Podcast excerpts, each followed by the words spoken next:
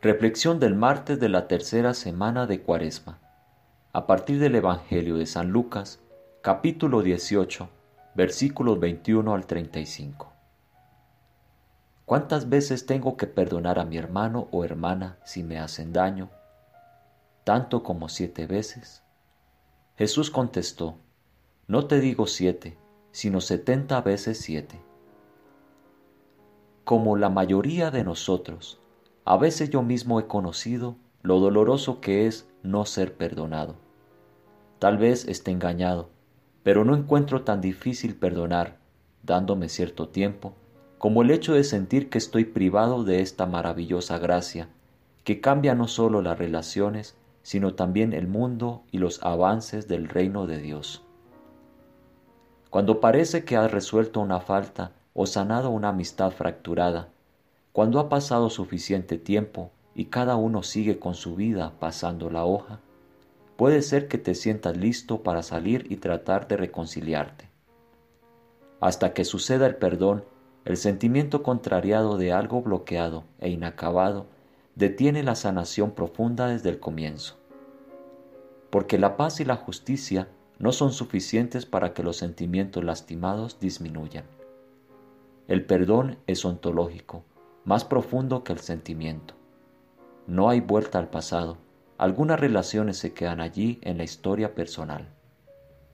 Pero nuestra sed natural y hambre de justicia no es acerca de olvidar o atribuir la culpa, es sobre la restauración consciente y el reequilibrio.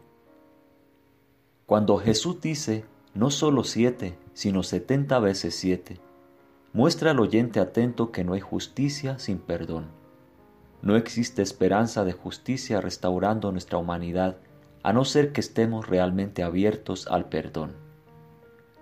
Cuando escucho a la gente confesar que no puedo perdonar por esto, aquello y lo otro, a menudo detecto un sentido de vergüenza y autojustificación. Por detrás está el sentido de no es mi culpa y lo haría si pudiera. Desde luego, que necesitamos perdonar a los que no hemos podido perdonar. Para estos casos, tenemos que perdonarnos a nosotros mismos por no perdonar. También necesitamos evitar confundir el perdón con un agregado de autojustificado resentimiento o victimización, primero por el bien de la parte ofendida y segundo por el bien de la parte ofensora. ¿Cómo distinguimos la diferencia?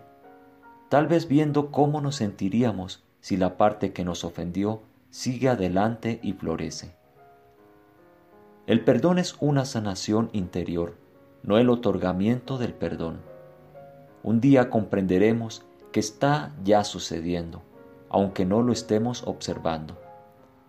Recibimos la gracia del perdón sutilmente y luego lo podemos compartir activamente, luego de que hayamos pasado al menos por 77 preguntas que penetran en los rincones oscuros del corazón. ¿Qué es lo que yo realmente siento? ¿Por qué X persona actuó de esta manera? ¿Estoy buscando la integridad o estoy apegado a la retribución? Amar a mi enemigo significa que el otro ya no es mi enemigo, aunque no escoja ir de vacaciones con él. Esta comprensión del perdón viene del que pudo decir en la cruz, Padre, perdónalos porque no saben lo que hacen. Para él, esta fue la última de las llaves que le abrió las puertas del paraíso. Tomado de las reflexiones de Cuaresma del padre Lorenz Freeman. Traducción Marta Heimar, WCCM, Paraguay.